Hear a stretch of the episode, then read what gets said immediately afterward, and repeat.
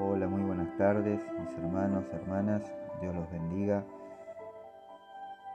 Quería compartir con ustedes una perlita en este día,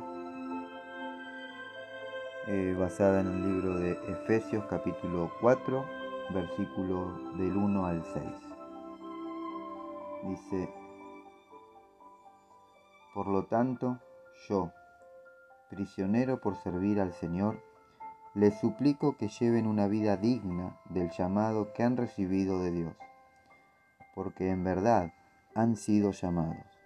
Sean siempre humildes y amables. Sean pacientes unos con otros y tolérense las faltas por amor.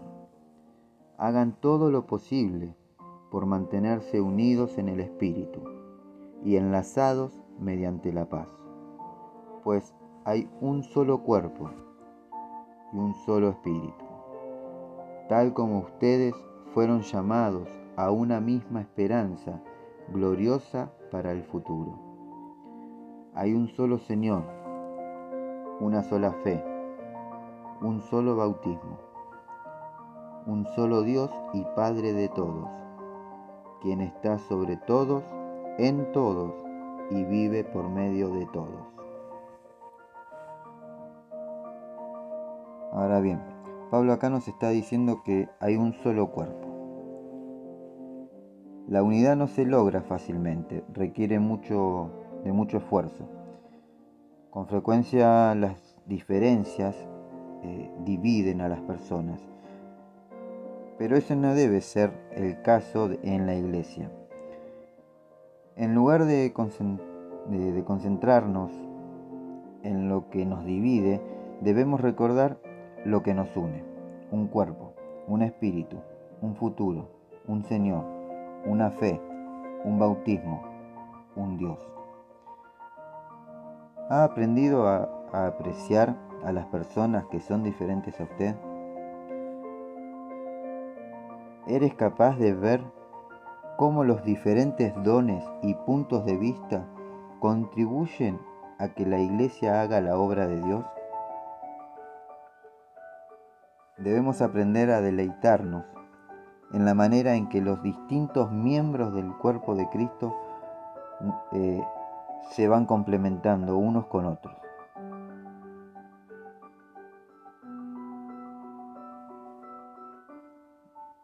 Nadie jamás será perfecto aquí en la tierra.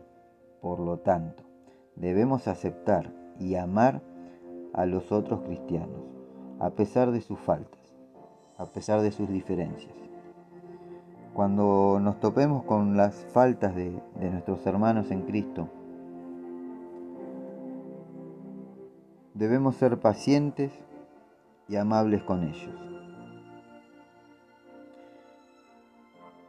Ahora yo te pregunto, ¿hay alguien a quien usted no soporta a causa de su manera de ser o de actuar? Bueno, en lugar de fijarte en las debilidades o en las faltas de esa persona, ore por ella. Luego, haga más aún y dedique tiempo para conocerla mejor. Es posible que pueda aprender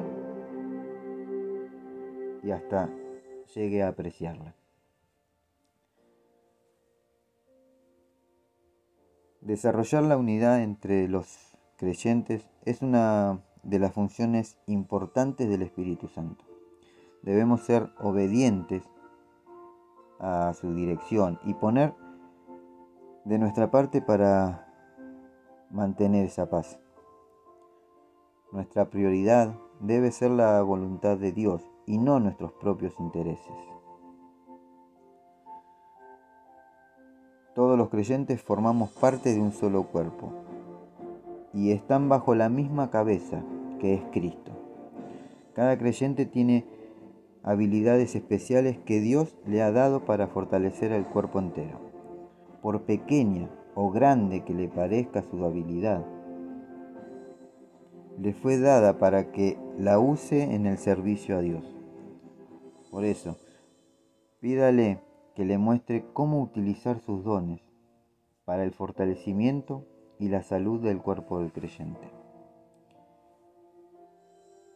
Pablo enseña que Dios está sobre todos, o sea, que es omnipotente, omnipresente y omnisciente.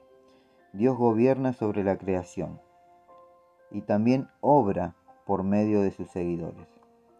Él está en todos y vive por medio de todos, es decir, está presente y activo en el mundo y en la vida de cada creyente.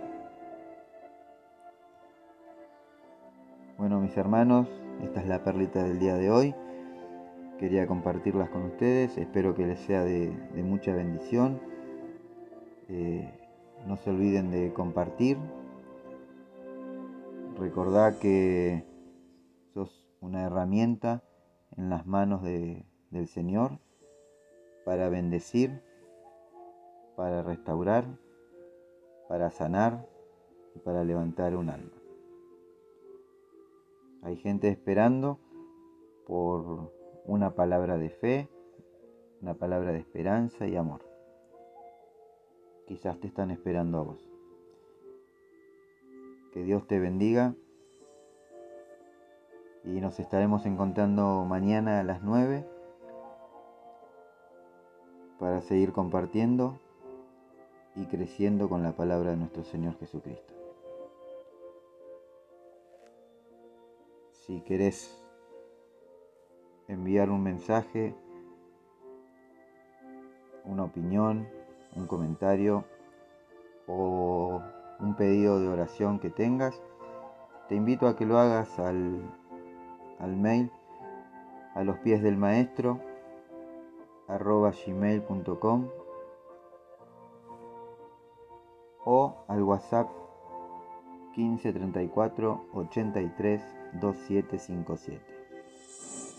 Tengan ustedes muy buenas noches y un muy y muy bendecido descanso.